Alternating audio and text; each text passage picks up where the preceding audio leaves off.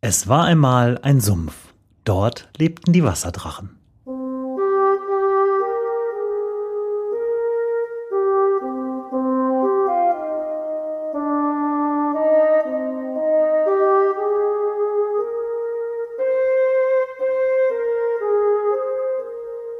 Wo die Wasserdrachen wohnen. Folge 2. Die Paderquellen.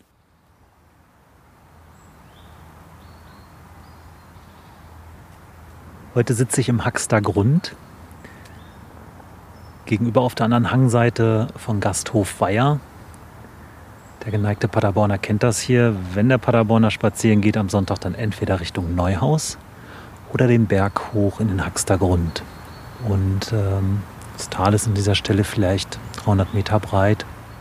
In einer schönen weiten Schleife des Ellerbachs.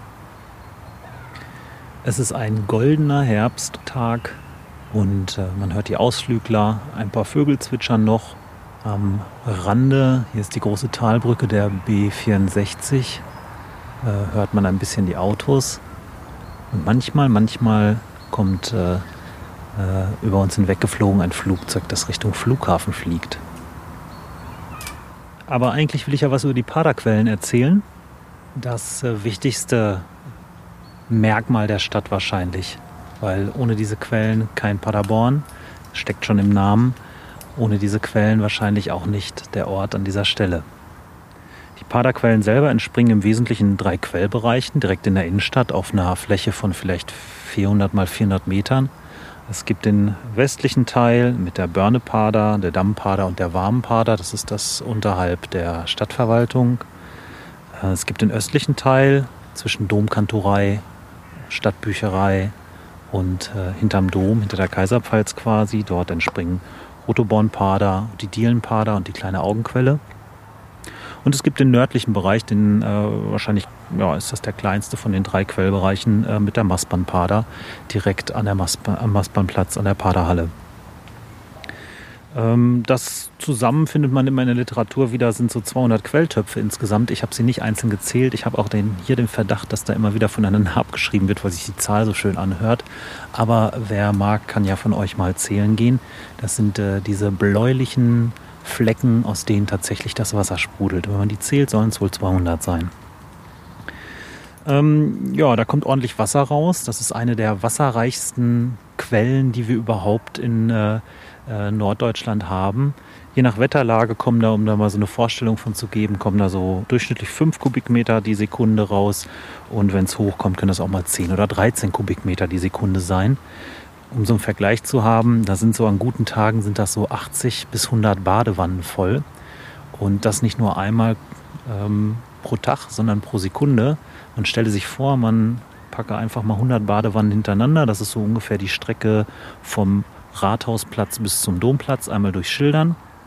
Und diese lange Schlange ballert in äh, einer Sekunde an einem vorbei. Das ist ungefähr so, äh, was so ein ICE auf Vollspeed hinkriegt. Da hat man ungefähr eine Vorstellung davon, was da an Wasser zusammenkommt. Soweit zu den Paderquellen an und für sich. Aber was mache ich hier im Haxter Grund? Naja, was zu erklären, muss ich ein bisschen weiter ausholen. So circa 100 Millionen Jahre. Willkommen in der Kreidezeit. Es war einmal ein flaches, warmes Meer, da wo heute Paderborn ist. Das ist eine völlig eisfreie Welt, in der wir uns befinden. Äh, damals hatte die Atmosphäre nicht nur viermal mehr CO2 als heute, ähm, sondern auch äh, anderthalb Mal so viel Sauerstoffgehalt. Äh, es war kuschelig, es war tropisch, es war äh, das pralle Leben. Das ist so die äh, letzte Hochphase der Dinosaurier und des wilden äh, Erdmittelalters. Wer die Paderquellen verstehen will, muss genau da anfangen, vor 100 Millionen Jahren, weil äh, um die Paderquellen hinzukriegen, brauchen wir im Wesentlichen drei Zutaten. Und die erste Zutat entsteht genau da, vor 100 Millionen Jahren, in der Kreidezeit. Und zwar äh, in diesem schönen, flachen, warmen Meer lebten jede Menge äh, kalkbildende äh, Lebewesen, egal ob das jetzt Plankton war oder Muscheln oder Schnecken. Ähm, da gab es eine ganze Menge, was irgendwo harte Kalkschale produzierte und wenn es dann eines Tages mal sein Lebensende erreicht hat, äh, sank die Kalkschale nach unten auf den Meeresgrund und äh, blieb da liegen. Und das äh, ging so ungefähr 10 Millionen Jahre lang. Da sammelt sich natürlich eine ganze Menge an und äh, mit der Zeit presst sich das zusammen zu Kalkstein. Das ist unsere erste Zutat für die Paderquellen. Diesen Kalkstein, den kennen wir alle. Das ist das, woraus im Wesentlichen die alten Gebäude hier in Paderborn gebaut sind. Oder dieses hübsche Fischgrätpflaster in der Altstadt. Äh, das ist dieser helle äh, Kalkstein, den wir hier überall finden. Und der wurde damals vor 100 bis 90 Millionen Jahren in der Kreidezeit zusammengepappt äh, und zusammengepresst. Bis wir jetzt hier heutzutage so Schichten haben, so Schichtdicken von 300 bis 400 Meter haben wir die hier in Paderborn. Ja, aber alles hat ein Ende, nur die Wurst hat zwei. Wie wir alle wissen, hat die Kreidezeit ein ziemlich jähes Ende genommen. Ähm, nämlich äh, gab es den großen Knall, als ein Asteroid hier reinballerte äh, und äh, hier einiges durcheinander wirbelte. Die, äh, das schöne, gemütliche, pralle Leben äh, war äh, recht abrupt vorbei.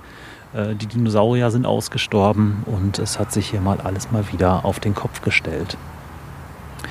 Ähm, unsere Kreideschichten, die blieben erstmal da, wo sie waren, nämlich auf dem Meeresboden, wurden überdeckt von anderen Schichten ähm, und äh, blieben da erstmal. Aber äh, unbeeindruckt von dem Asteroideneinschlag wanderten die natürlich die Erdteile weiter und Afrika hatte sich schon vor einigen äh, 100 Millionen Jahren ähm, von ähm, Südamerika abgelöst und äh, driftete unweigerlich Richtung Europa und drückte sich äh, äh von Süden her äh, hier rein in diese, diese tektonische Platte. Und das Ergebnis kennen wir alle, das sind die Alpen. Die haben sich damals aufgefalten. Erdgeschichtlich noch gar nicht so lange her. Und äh, das führte unter anderem dazu, dass ähm, hier das Paderborner Land sich nach und nach hob und äh, die ehemals unter Wasser liegenden Kreideschichten unweigerlich nach oben drückte. Dazu kam, dass äh, sich das Klima abkühlte, sich Eis bildete, der Meeresspiegel insgesamt sank, so äh, dass hier diese Meeresbodenschichten langsam frei lagen. Und äh, freiliegender Kalk, wenn der in Kontakt mit Wasser kommt, mit Regenwasser, ähm, dann hat er so die äh, Eigenschaft, dass er langsam korrodiert. Und das ist die zweite Zutat, die wir für die Paderquellen brauchen. Das ist nämlich äh, die sogenannte Verkarstung. Da kann man sich einfach schlicht und einfach Korrosion drunter vorstellen. Nicht nur Eisen korrodiert, sondern auch Steine können korrodieren und äh, Kalk korrodiert immer sehr schön in Kombination mit Kohlensäure. Im Prinzip das, was wir in Mineralwasserflaschen haben, fällt auch in abgeschwächter Form vom Himmel. Wann immer Wasser durch die Atmosphäre fällt, schön CO2 drin, wird sie leicht kohlensäurehaltig. Und äh, wenn das auf den Kalkstein tropft, dann äh, macht das Risse, äh, Spalten, Höhlen, es bilden sich Erdfälle und das Ganze fängt sich an zu verwittern und ja, zu verkarsten. Und genau das ist hier südlich von Paderborn auf der Paderborner Hochfläche passiert. Da fehlt aber noch die eine entscheidende dritte Zutat, nämlich Wasser an der Oberfläche. Das Regenwasser macht zwar den Kalk mürbe und äh, ähm, zerlegt ihn leicht, aber ähm, das erklärt noch nicht, äh, woher denn das Wasser kommt, was da unten aus der Quelle sprudelt. Dazu braucht man die Hochfläche, so wie diese Hochfläche hier so ist. Die ist nämlich was ganz Besonderes. Sie ist im Grunde so eine Art riesiger Trichter in äh, mehreren Dimensionen. Von der Egge runter läuft Wasser von Ost nach West und äh, fließt eigentlich Richtung Alme. Eigentlich. Denn äh, diese Karsthochfläche, wie gesagt, ist sehr rissig, überall Spalten, überall Löcher. Und äh, die Bäche, die hier lang fließen, das sind so im Wesentlichen der Ellerbach, Schmidtwasser, die Sauer, der Glasebach, ähm, die haben eine Besonderheit. Der Ellerbach zum Beispiel, an dem ich hier sitze, ist trocken. Ich habe auch noch nie gesehen, dass Wasser drin war. Manchmal, wenn es besonders stark regnet oder ähm, äh, äh, wenn wir Schneeschmelze haben, dann äh, führt er so viel Wasser, dass er tatsächlich an der Oberfläche Fläche weiterfließt. Aber das Wasser selbst, was eigentlich von der Egge runterkommt, versickert schon ein paar Kilometer vorher ähm, irgendwo bei Dahl so endgültig im karstigen, rissigen Untergrund, dass es einfach weg ist. Das sind äh, ähm, dann diese charakteristischen Trockentäler, die sich hier auf der Paderborner Hochfläche zeigen. Und das geht so ziemlich den meisten Bächen so, die hier eigentlich von Ost nach West fließen.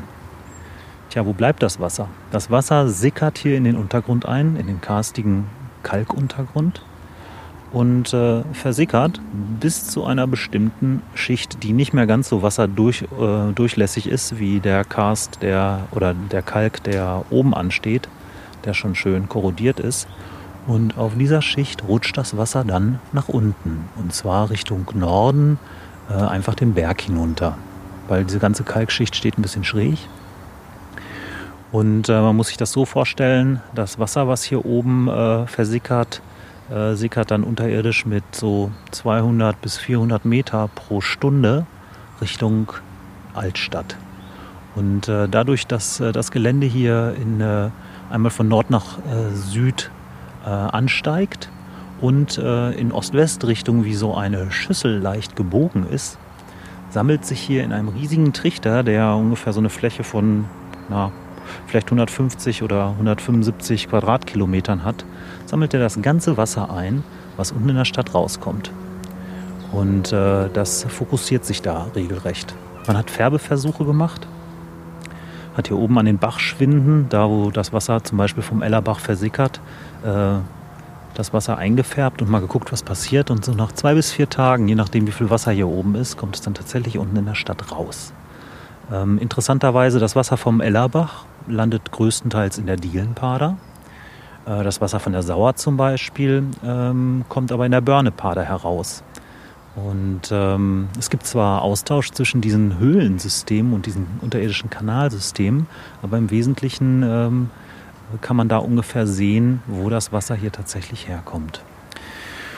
Und äh, genau das ist der Grund, warum ich hier oben am Ellerbach sitze, anstatt unten in der Altstadt und über die Paderquellen rede. Denn die eigentlichen Paderquellen findet man hier oben, da wo das Wasser tatsächlich herkommt. Und das nicht zu knapp. Wie gesagt, wenn wir uns äh, ins Gedächtnis rufen, auf der ganzen Fläche muss ja genauso viel Wasser versickern, wie unten in der Stadt rauskommt, quasi am Ende dieses riesigen Trichters. Und äh, das ist ganz schön viel, wenn man sich das vorstellt. Mindestens mal im Durchschnitt 50 Badewannen pro Sekunde.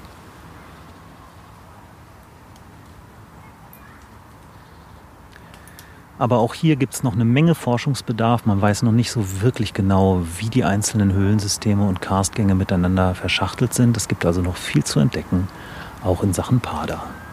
Ich habe ein paar Fotos gemacht vom Ellerbach, vom Trockenen, ähm, und habe noch ein paar interessante Karten zusammengetragen und interessantes Material, wo man das so ein bisschen sehen kann, wie sich das Wasser hier sammelt und verteilt.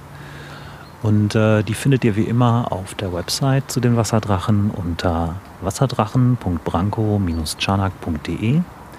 Außerdem freue ich mich wie immer über eure Kommentare. Vielleicht äh, habt ihr ja noch ein paar gute Ideen, wisst Sachen besser als ich und äh, könnt darüber erzählen. Bis bald.